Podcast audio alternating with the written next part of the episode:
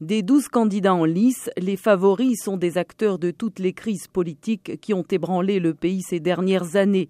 Il s'agit notamment des anciens premiers ministres Domingos Simoes Pereira, chef du PAIGC, et Carlos Gomes Jr., chassé du pouvoir par un putsch en 2012, ou encore de Nuno Nabiam, à la tête d'une dissidence du PAIGC.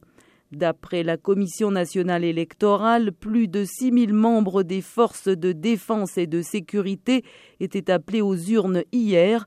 Quelques 1500 soldats et policiers en uniforme ont voté dans le calme dans les trois centres de vote à Bissau. Leurs votes ont été comptabilisés, mais les résultats seront publiés après le scrutin de dimanche. Les premières tendances sont attendues en début de semaine et les résultats officiels provisoires le 27 novembre. La date du second tour est fixée au 29 décembre.